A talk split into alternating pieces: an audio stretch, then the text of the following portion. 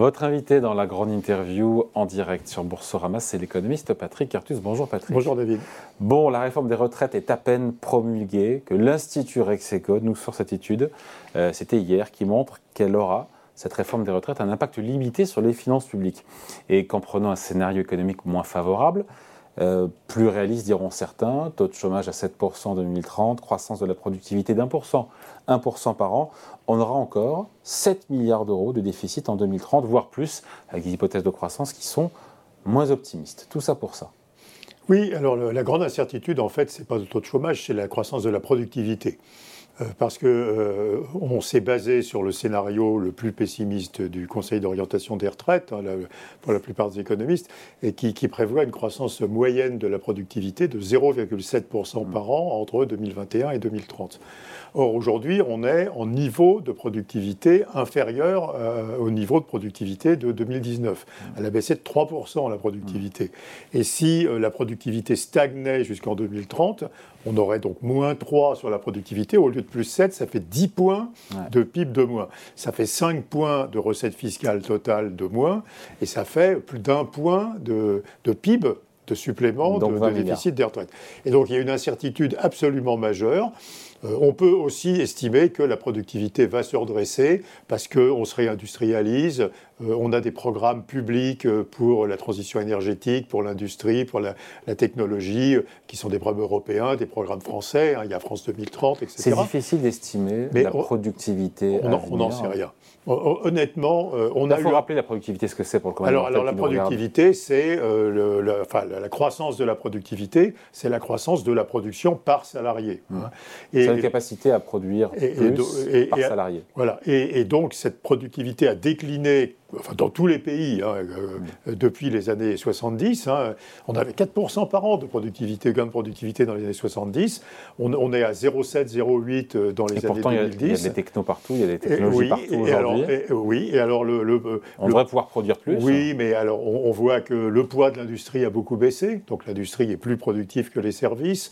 On voit que la, recherche-développement est devenue beaucoup moins efficace. Il faut, il faut beaucoup plus budget, de budget de recherche-développement pour faire une découverte, par exemple dans le médicament ou dans, l'énergie. Et donc, il y a. Et, puis, euh, et, puis on a, dans, le cycle récent, on a créé beaucoup d'emplois très peu qualifiés. Euh, quand, vous avez un taux de chômage qui, qui, descend, qui descend beaucoup, ça profite surtout aux, personnes peu qualifiées. Et donc, ces personnes ont un niveau de productivité personnelle plus bas que le salarié moyen. Donc, on comprend que la, productivité euh, soit très faible aujourd'hui, les gains de productivité soient très faibles. Bien malin qui peut prévoir ce que sera donc ça la sert productivité. Rien de parce que moi, quand j'ai lu cette étude, enfin les résultats de cette étude Rexecode, je me suis dit, tiens, en gros, cette réforme des retraites, accouchée dans la douleur, euh, elle ne règle pas définitivement le problème. Et on se dit qu'une nouvelle réforme des retraites, quelque part dans les prochaines années, est inéluctable. oui, mais cette, réforme des retraites, cette nouvelle réforme, de toute façon, que ça soit en 2027, en 2028, en 2029, il faudra une nouvelle réforme des retraites. Et l'expérience des pays étrangers montre que repousser encore une fois euh, l'âge légal de la retraite ne marche plus au, moment où on atteint un, âge légal de la retraite assez élevé. Par exemple, en Allemagne, il y a un, âge légal de la retraite de 67 ans. Oui, mais l'âge effectif de prise de la retraite est un, peu, un, peu au-delà de 64 ans. Donc les Allemands euh, préfèrent prendre des cotes sur leur retraite que de travailler jusqu'à 67 ah, ans. C'est intéressant ça. Et d'ailleurs, c'est prévu. Enfin, y a, y a, euh, quand on a mis en place en Allemagne l'âge légal de la retraite à 67 ans. On est à 63. On, est à 63,1,2. Enfin, Là où les Allemands sont à 64, même si facialement ils ont un âge légal à 67. Et donc, euh, et donc il, y a, il faudra que cette réforme suivante des retraites, puis qui est inexorable. Hein. En, 2050, il y aura 1,3 euh, actifs par salarié. On est à 1,7 par retraité, pardon. On est à 1,7 aujourd'hui, et en 2070, il y aura un actif par retraité. Donc de toute façon, le vieillissement démographique continuant. Euh, et euh, devant l'impossibilité de. Comment? Ça, Parce qu'on pourra pas, vu que les gens préfèrent parfois, juste ben, titre, partir à la retraite avec une décote plutôt que d'aller travailler jusqu'à 67, ans. Il, faudra soit introduire une dose de capitalisation, euh, par exemple pour les, pour les Français les plus, les plus fortunés, les, les, les, les, Français aux plus, aux plus hausses rémunérations, soit partager euh, la pauvreté entre les actifs et les retraités. Mais, mais on ne pourra pas, euh, jusqu'à la fin des temps, euh, se reposer sur le report de l'âge légal de la retraite pour rééquilibrer le système de retraite. à nouveau, les, les, exemples étrangers montrent que c'est impossible au-delà d'un certain âge légal. Et donc comment on équilibre ça alors eh ben, On équilibre d'abord en, baissant, les, en, faisant des transferts des salariés aux retraités et en baissant les retraites et les salaires. Donc on partage la pauvreté, quoi. Je veux dire. Euh, donc c'est terrifiant comme. Et, bah oui, mais je veux dire, quand, on va vers un salarié par retraité. Et de toute façon, euh, et, que, vous ne pouvez plus augmenter l'âge légal de la retraite, euh, il y a une impossibilité à équilibrer le système sans faire d'économies. Donc des économies, c'est euh, une réduction du pouvoir d'achat.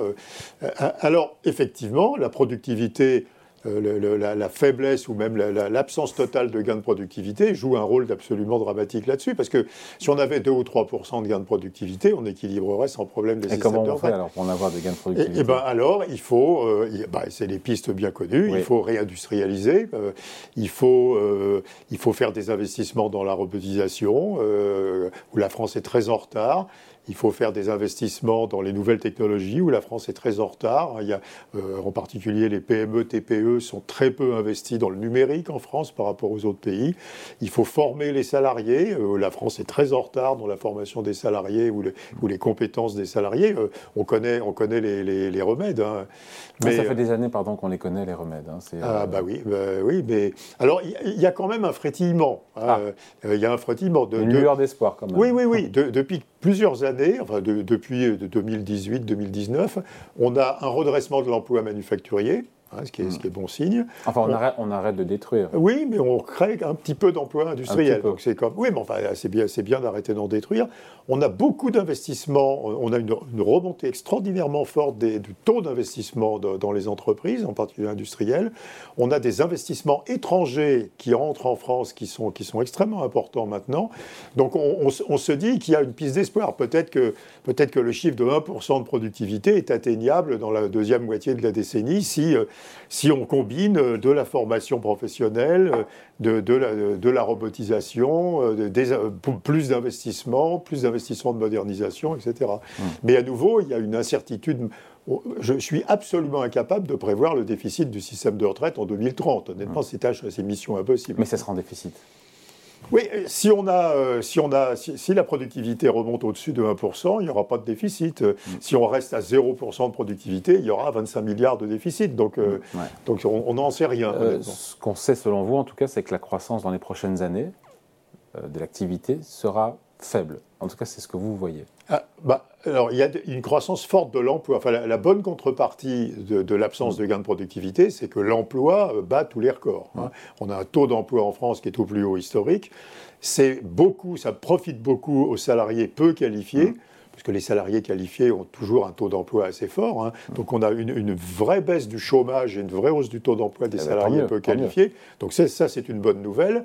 Euh, la mauvaise nouvelle, c'est que corrélativement, on a peu de gains de productivité, puisque l'entrée de salariés peu qualifiés mm. sur le marché du travail déprime. Mais sur le PIB, sur le PIB, ceux qui estiment, euh, imaginent qu'on aura dans les prochaines années 1 voire 2% de croissance de l'activité en France, c'est illusoire 1%, bah, euh, oui, enfin, même si on a zéro de productivité, on peut, on, a, euh, la France est un pays où il y a une marge de manœuvre d'augmentation du taux d'emploi considérable. Le, taux d'emploi, si on prend l'ensemble des classes d'âge, est de 68% en mmh. France. Euh, il, est de 76% en Allemagne, de 78% en Suède.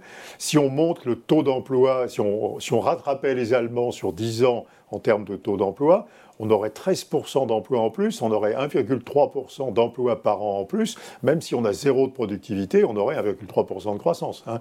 Donc, euh, donc euh, on, a une possibilité de, de, garder de la croissance malgré la faiblesse des gains de productivité si on s'est ramené beaucoup de personnes sur le marché du travail, comme le font les pays nordiques, comme le font le Canada, comme le font beaucoup de pays. on a Bruno Le Maire, euh, je ne sais pas si c'est lié, mais en tout cas qui nous a dit hier vouloir accélérer le désendettement de la France d'ici 2027. Euh, et c'est vrai que les conditions financières ont bien changé en, un an. Des taux souverains sur la dette française à 3%, sur le 10 ans on était quasiment à zéro il y a un peu plus d'un an. Il a raison, aujourd'hui c'est l'un des des gros problèmes aujourd'hui de l'État, euh, cette remontée, de gérer l'impact de cette remontée des taux d'intérêt Alors, euh, je, crois qu'il faut réfléchir au risque de crise financière. Euh, on, ne sait pas d'où peut venir une crise financière. On a quelques pistes. Hein. On, a toute la, ce qu'on appelle le shadow banking, hein, la, finance de l'ombre, mm. où il y a des, des, effets de levier considérables, des, problèmes d'ajustement de, liquidité très importants. Ça, fait pratiquement 50% du financement des entreprises mondialement, le shadow banking. Hein. Mm. Et les banques font simplement 50%. Le shadow banking est beaucoup moins régulé que les banques. Donc il, a, mm. il, a, pris plus de risques de liquidité, de, de, de, ce quand on voit ce qui s'est passé sur les banques au mois de mars. Euh, bah, bah, oui, mais, mais, on, mais sur, les, oui, sur, les, sur les banques américaines non régulées, mais ça, ça, peut, ça peut faire peur sur le, sur le shadow banking. On, a quand même des signes de craquement dans l'immobilier résidentiel. Il y, a, il, y a, il, y a des, il y, a, des, défauts, sur, il y a quelques défauts sur des, des, promoteurs immobiliers aux États-Unis. Et donc, je crois qu'il ne faut pas. Euh, il, faut euh, manier les politiques économiques avec de la douceur hein, et pas brutalement. Euh, il, faut, euh, se donner le temps de, respecter les objectifs d'inflation, de respecter les objectifs de, finances publiques.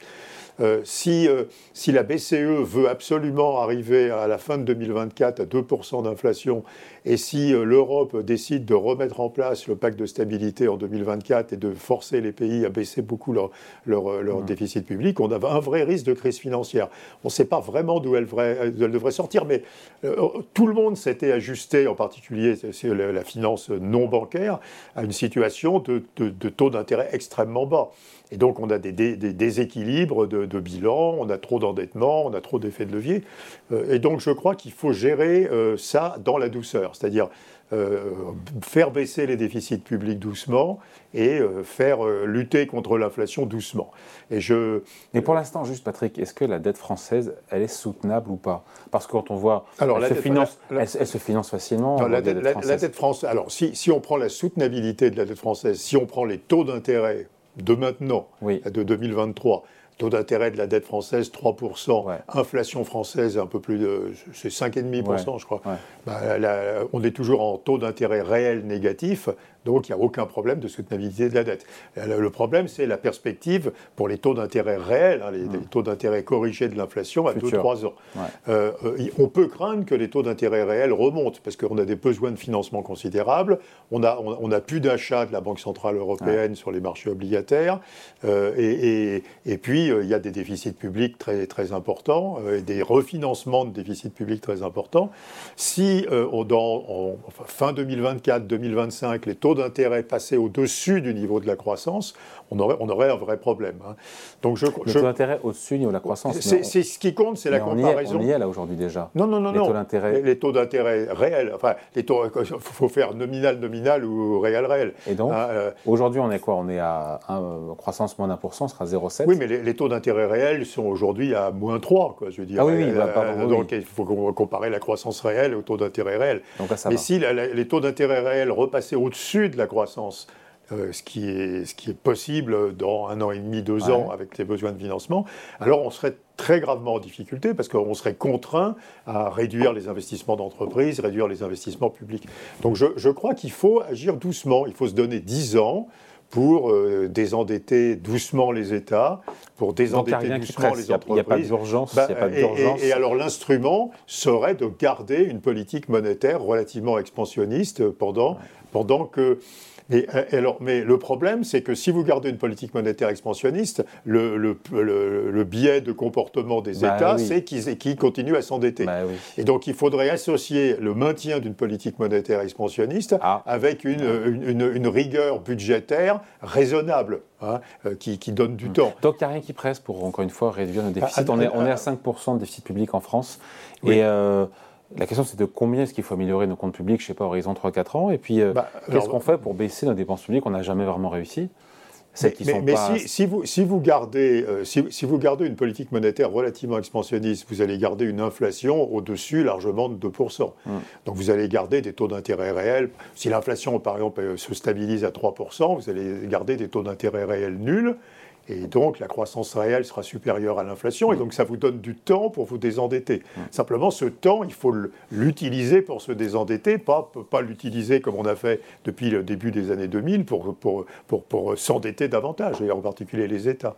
Ouais. Un petit mot sur de la Chine. On a eu les chiffres de croissance hier, 4,5% au premier trimestre. Une reprise qui était attendue évidemment après l'abandon de la stratégie zéro Covid. Est-ce que ce chiffre est encourageant? Parce que je disais que pas mal d'experts étaient un peu dubitatifs, sceptiques, circonspects par ces je ne crois pas que les autorités chinoises euh, trichent avec les chiffres. Euh, a, euh, on, a une contribution du commerce extérieur considérable parce que les importations de la Chine continuent à baisser. Hein, et euh, les exportations de la Chine sont reparties en croissance euh, forte. Hein. Mais il ne faut pas se laisser illusionner à moyen terme. La, croissance de long terme de la Chine est extrêmement faible. Mmh. La, population active euh, baisse de plus de 1% par an et les gains de productivité sont à peine de 2% par an. C'est mécaniquement, il y a 1% de croissance potentielle. Alors peut-être c'est entre à la française, À la française. Oui, bah, la, Chine, bah, le vieillissement démographique et le ralentissement de la productivité se voit aussi en Chine hein, mmh. et se voit très fortement en Chine. Donc, euh, donc euh, euh, aujourd'hui, on a une compensation de l'absence de consommation, et c'est surtout la consommation intérieure des Chinois hein, qui, qui, qui, est repartie. Ce n'est pas la consommation importée, c'est les loisirs, les restaurants, le tourisme, les voyages, etc. Mais c'est à l'intérieur de la Chine. Un peu moins les voitures. Euh, oui, enfin les, voitures, parce que le gouvernement a supprimé l'aide aux voitures électriques, mais on, pense qu'ils vont, ils vont devoir la, la, la, relancer. Mais, euh, mais à, l'horizon de fin 2024-2025, la croissance de la Chine, de, nouveau, sera extrêmement faible pour les raisons euh, standards, quoi, mm. démographie vieillissante et, et, faiblesse des gains de productivité. Ils ont seulement 0,7% d'inflation. J'étais surpris, j'ai découvert ce chiffre sur un an. Euh, je me dis, mais si l'inflation est si faible, c'est qu'il y a un problème de demande. Est-ce que, ça corrobore vraiment avec le, rebond de l'activité là-bas? oh, Alors, euh, j'ai regardé très près les chiffres d'inflation. Les, chiffres d'inflation sont, sont, incohérents euh, avec d'autres données économiques hein, en Chine. Par, par exemple, si vous regardez les profits des entreprises qui sont assez élevés, euh, les profits des entreprises ne euh, devraient pas être élevés parce que de toute façon, les salaires augmentent plus vite que les prix. Et donc, on devrait avoir une dépression des profits. On n'a pas de dépression des profits. Donc, il y a, un problème d'interprétation des chiffres en Chine. Mais cela étant, euh, oui, enfin, il y, a une vraie dépression industrielle. Hein, et, qui est, qui est, lié à la, à, la, baisse de l'investissement des entreprises chinoises. Hein. L'investissement des entreprises est extrêmement décevant, l'investissement en immobilier est extrêmement faible, et c'est nouveau, c'est la consommation des ménages qui tire la machine. Hein. Bon, mais, mais, mais, euh, j'ai quelques... Autant on est assez confortable avec les données microéconomiques sur la Chine. Quand vous regardez les importations de pétrole, la production d'acier, etc., ces chiffres sont justes. Mais, autant les chiffres macroéconomiques de la Chine sont assez bizarres. Quoi. Ils, sont, ils, mm. sont, ils sont assez souvent incohérents euh, entre eux. Quoi, je veux dire. Parce qu'il y, a la patte du politique derrière, peut-être Oui, je ne sais pas. Mais, euh, mais, mais, mais, honnêtement, euh, quand, quand, vous avez des hausses de salaire de 5 ou 6 par an et que vous avez des hausses de prix de 0,7 par an, ça devrait être extrêmement inflationniste. Et, eh et ce n'est pas inflationniste. Donc donc c'est assez bizarre, les chiffres globaux de la Chine. Mhm. Juste avant de se quitter, on parle du CAC 40. On est à plus de 7000, enfin autour de 7500 points sur l'indice parisien. Pourtant, on sent que ce n'est pas l'euphorie. Euh, et encore une fois, beaucoup d'experts sont assez dubitatifs face à ce niveau de l'indice parisien. C'est 16% de hausse depuis le début de l'année. Est-ce que vous, vous êtes à l'aise ou mal à l'aise CAC 40 à 7500 Je suis à l'aise sur l'année 2023, parce que je pense qu'à la fin de l'année, on sera plus haut qu'aujourd'hui. Mm parce que euh, les profits des entreprises sont, bénéficient de la hausse des marges des entreprises. Mm.